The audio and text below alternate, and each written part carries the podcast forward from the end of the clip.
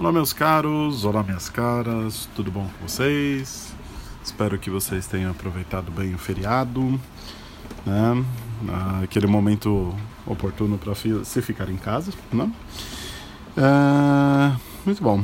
Um dos últimos uh, materiais que eu passei para vocês, um dos últimos podcasts, foi, foi sobre consequências do comportamento, parte 1. Normalmente, quando tem uma parte 1, é porque vai vir uma parte 2, correto? Então, eis aqui a parte 2 que a gente vai conversar. A gente vai conversar basicamente do capítulo 4, né? Em que se fala sobre consequências aversivas. Bom, quais são essas consequências aversivas? A gente tem duas possibilidades de lidar com o com as consequências do, do comportamento. Uma é relacionada a reforçamento, reforçamento positivo, em que a gente trata dessa da situação de se inserir um estímulo e a gente nota que após a inserção desse estímulo, o comportamento como um todo ele tende a voltar a ocorrer no futuro, né? Por sua vez, o estímulo, as consequências aversivas, elas vão lidar com ou estímulos aversivos ou com a retirada de reforçadores positivos. Então vamos lá.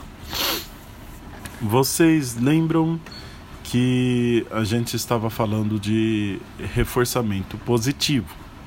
Logo, há também o reforçamento negativo. O que é o reforçamento negativo? Reforçamento negativo é quando a, o organismo, né, ou vamos dizer assim, a pessoa, está sentindo os efeitos de uma estimulação aversiva. Ela emite uma resposta que cessa essa estimulação aversiva. Então, vamos pensar no, em alguns exemplos. A, a pessoa está andando na rua com uma claridade muito grande, né? Ou pense naquela situação de quem já fez uh, exame oftalmológico que precisa dilatar a pupila, né? Tá com uma claridade muito grande e está incomodando essa claridade. E a pessoa vai e põe um óculos escuros, né? O que que acontece? A claridade diminui. O efeito efeito desagradável, o efeito aversivo diminui. Então, né, se a gente observar de que ou em outros momentos, quando houver esse tipo de incômodo em relação ao óculos, em relação à luminosidade, e ela tender a colocar um óculos escuros novamente, então significa que hum, a gente está vendo um processo de reforçamento negativo. Bom, qual que é a resposta aqui no caso? Colocar o óculos nos olhos, né? Colocar os, o, o, os óculos na, na cara, né? Qual que é a, o estímulo aversivo que foi retirado? A luminosidade, ok?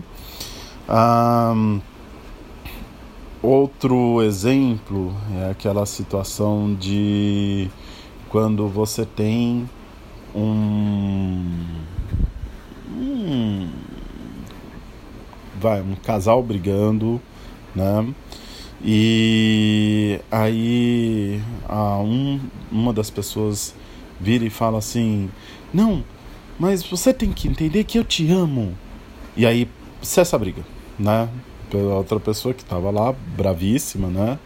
Ah, acaba tendo o coração gelado desmanchado, e aí fica um pouco mais acessível, fica um pouco mais fácil de conversar.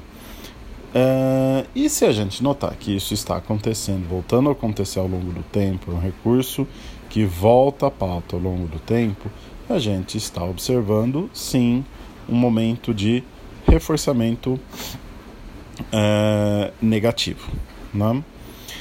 em que há um momento da briga acaba sendo o estímulo aversivo, a, a namorada ou o namorado brigando é uma estimulação aversiva e o dizer eu te amo é a resposta que cessa essa, esti essa estimulação, ok? Então vejam que reforçamento logo significa que vai aumentar a frequência uh, de, daquele comportamento, né? mas ela aumenta a frequência do comportamento por conta da retirada de um estímulo. Qual a propriedade desse estímulo? Ser um estímulo aversivo, ok? Então, todo reforçamento a gente vai observar aumentando a frequência, né? ou pelo menos mantendo uma frequência mais alta tal, né? É, quando a gente olhar o, a estimula, o que está acontecendo, está havendo uma retirada de um estímulo, de uma estimulação aversiva, então a gente fala assim, olha aqui, aqui está um processo de reforçamento negativo, ok? Bom, este é o reforçamento negativo. Para reforçamento negativo, envolve algum tipo de estimulação aversiva. Aqui, gente, vou fazer um, uma pequena um parênteses, né? Que é uma analogia que eu tenho usado muito nas, nas na, na clínica. Eu, para ser bem sincero, eu tenho a impressão que eu falei para vocês, uh, mas eu não lembro. Então, se eu falei, desculpa a repetição, fica como um, um reforço no sentido de relembrar, né, um lembrete, né, do que eu falei. Eu tenho usado duas analogias uh, a respeito de como a gente funciona basicamente, né? Então, por exemplo, uma dessas, uma dessas analogias diz respeito a, ao que eu chamo de lógica, lógicas de funcionamento, ou do bombeiro ou do arquiteto. Bom, então vamos lá rapidinho. Quando eu estou falando da lógica de bombeiro, o bombeiro é aquele tipo de profissional que, por exemplo, tem uma casa pegando fogo, né? Você vai chamar o bombeiro para um, ele apagar o incêndio, dois, da forma mais rápida possível, 3. Preservando o máximo número de vidas possível. 4. Preservando o máximo da estrutura física possível. Né? Vejam que o bombeiro ele vai atuar na direção de deixar o, a, a, coisa o mais intacta possível, né? preservar ao máximo uma estrutura que já existe. Né? A gente não vai estar tá com a casa pegando fogo e chamar um bombeiro, quando o bombeiro chegar, falar assim: Cara, eu estava pensando em pintar de verde aqui essa parede, o que, que você acha? Não, não é a função do bombeiro. O bombeiro vai, vai olhar para você com uma cara de tipo, sai daqui, sou louco, né? E vai apagar o incêndio, vai executar o trabalho dele, né? Por sua vez, quando a gente tem uma situação que a gente olha para aquela parede sem graça, né? E a gente fala assim: nossa, eu acho que um verde aqui ficaria muito bonito.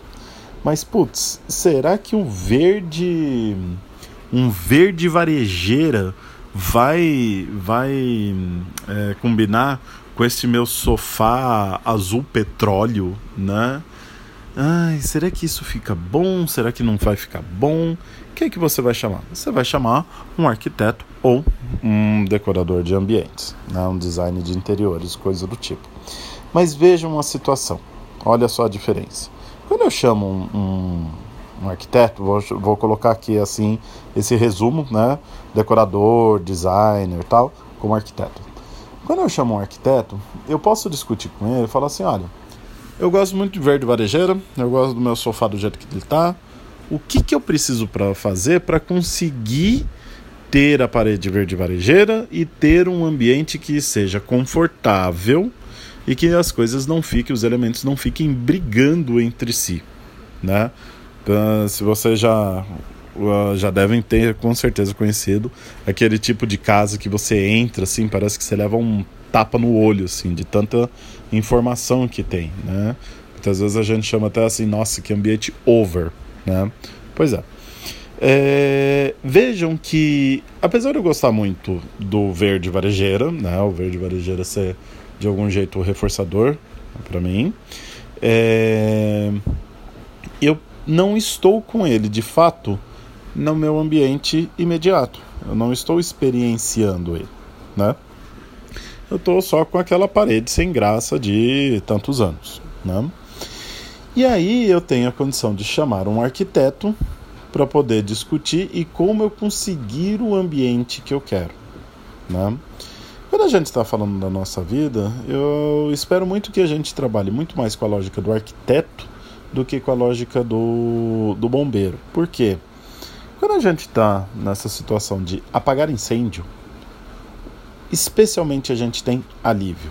Especialmente a gente está trabalhando dentro da lógica de eu preciso tirar é, estímulos aversivos do meu da, né, da minha frente para poder respirar mais aliviado, né?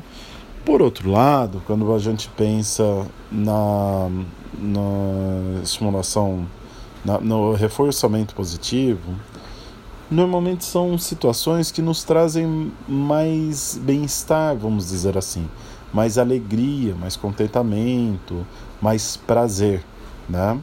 Então, uh, é a diferença. Não, cheguei, não sei se eu cheguei a perguntar para vocês, mas do tipo. Vocês, pensem agora rapidinho, né? Enquanto vocês estão ouvindo isso, pensem no trabalho de vocês, né? É... Então, no trabalho, no último trabalho que vocês tiveram, né? Agora pensem o seguinte: se vocês não tivessem uma necessidade financeira, vocês não tivessem que trabalhar para ganhar dinheiro, então, por exemplo, ah, o meu tio Abner me deu uma bolada de grana, só o que eu vou conseguir de em cima de investimento já vai me dar, vai me deixar uma vida muito confortável, vou poder viajar, tal. Então, não preciso mais trabalhar, tá? Então, é esta a situação que eu estou descrevendo para vocês. Me responda quantos de vocês ou, pelo menos assim, já que já não vai ter ao vivo, responda internamente. Depois me mandem mensagem, né? Podem mandar mensagem pelo, pelo WhatsApp. É... Quantos de vocês continuaria trabalhando exatamente no que, no que faz, independentemente do dinheiro? Né? Para os poucos que falarem assim, putz, eu continuaria trabalhando mesmo que eu não ganhasse dinheiro, mesmo que eu, que eu trabalhasse, sei lá, de maneira voluntária, né? De eu não, não precisando me gerar renda, eu continuaria fazendo o que eu faço. Provavelmente trabalha com reforçadores positivos. Há aspectos dentro da, da própria situação que elas são muito agradáveis, né? Que elas são motivadoras, que elas são legais de se vivenciar e de se passar, né? Qual que é uma das questões da pandemia, por exemplo, no meu caso, uh, em relação a dar aula? Gente, eu gosto muito de ter o contato com vocês, né? De estar em sala de aula, de poder discutir, de de entender quais são as perspectivas e os sonhos de vocês e trabalhar em cima disso, né? E a gente conseguir des, um, descobrir né? novas perspectivas, novas situações, aquela sensação de a mente explodindo, né? Um, na quarentena, isso fica muito mais limitado né? naturalmente fica muito mais limitado.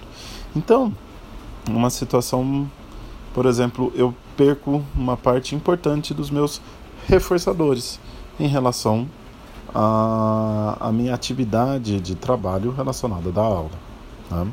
E isto é um, um dos exemplos, ok?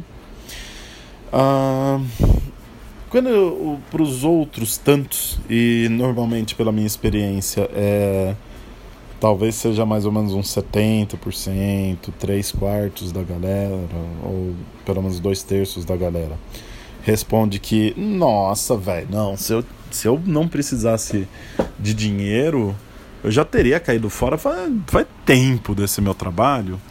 Está falando o que para mim? Vocês continuam trabalhando por reforçamento negativo.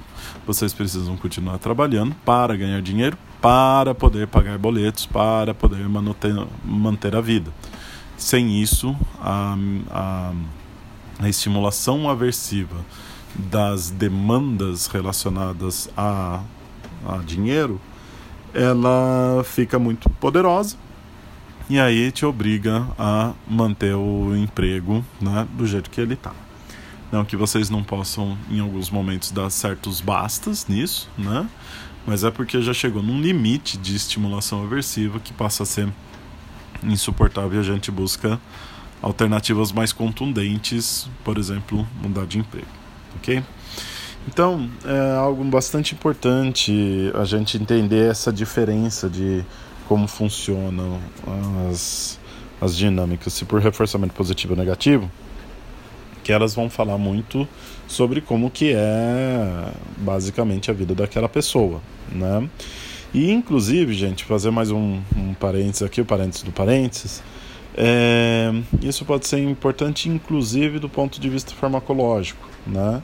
algumas drogas que elas vão, por exemplo, diminuir o valor aversivo das coisas do mundo. Né? A partir do momento que diminui o valor aversivo das coisas do mundo, você fica menos hum, suscetível ao valor, ao valor aversivo. Né?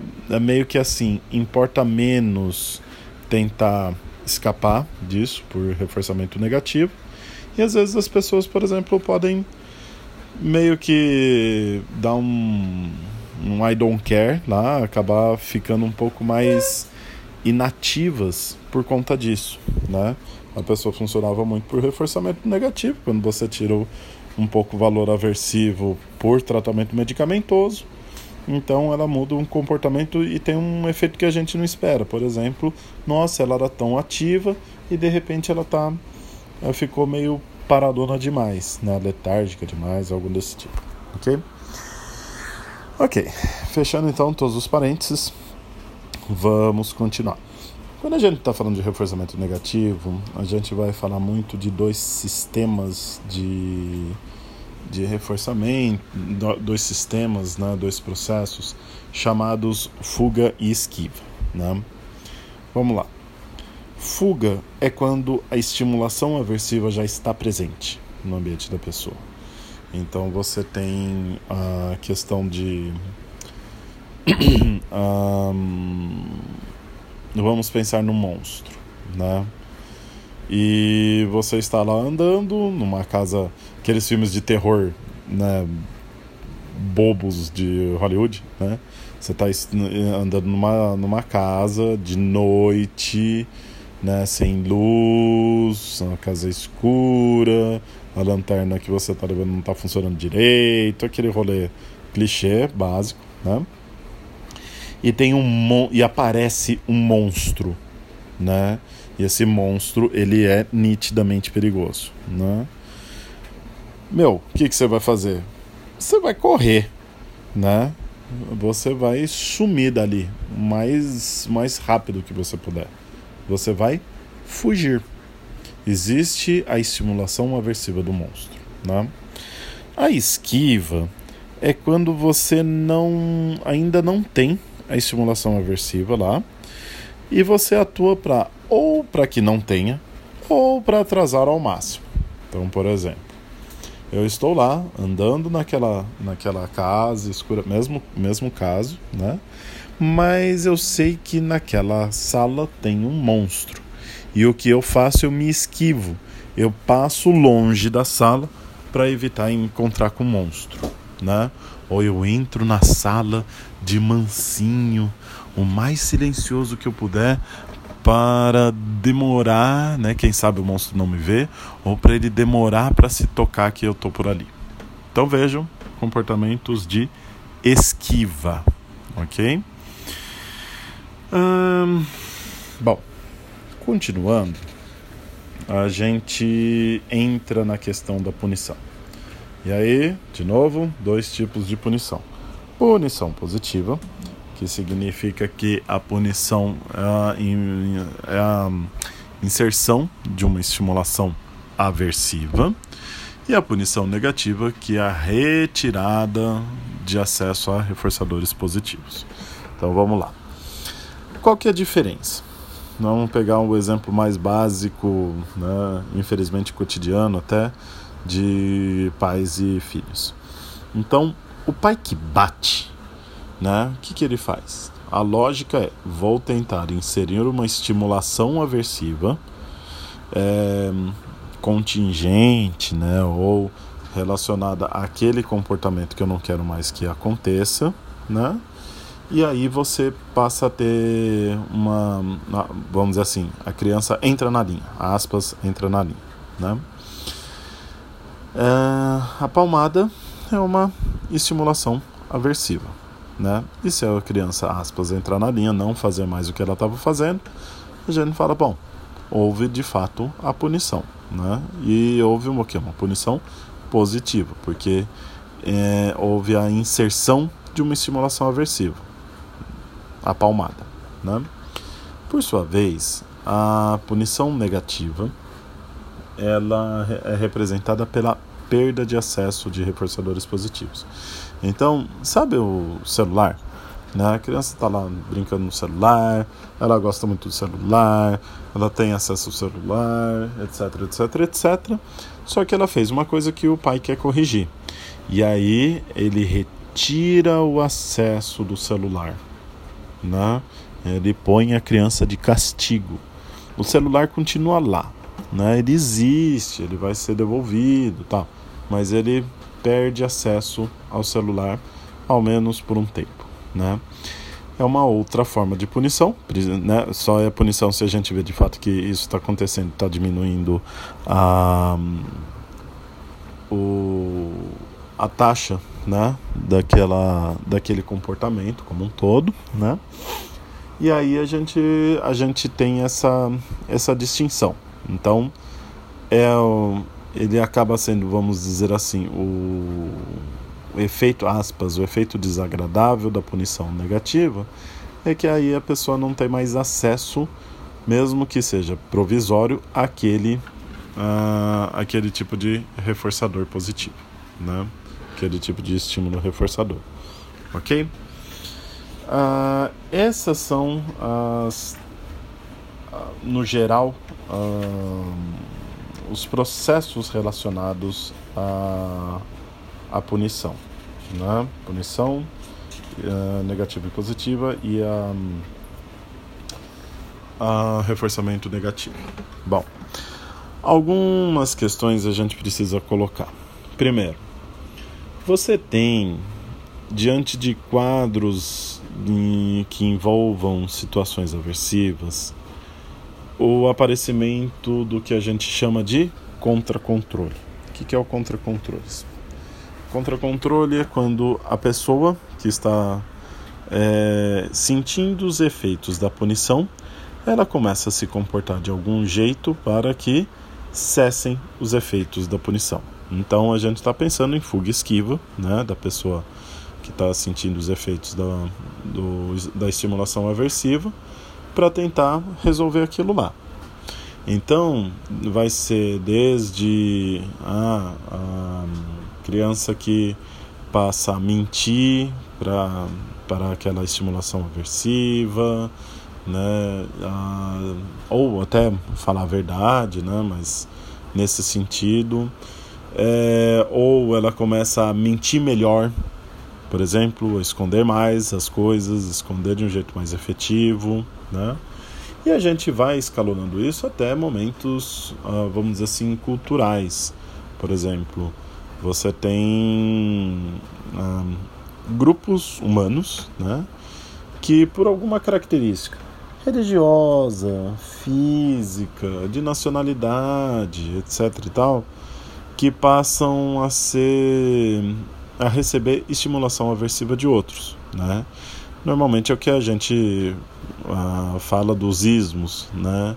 Então, racismo, normalmente relacionado a traços físicos, cor de pele, né?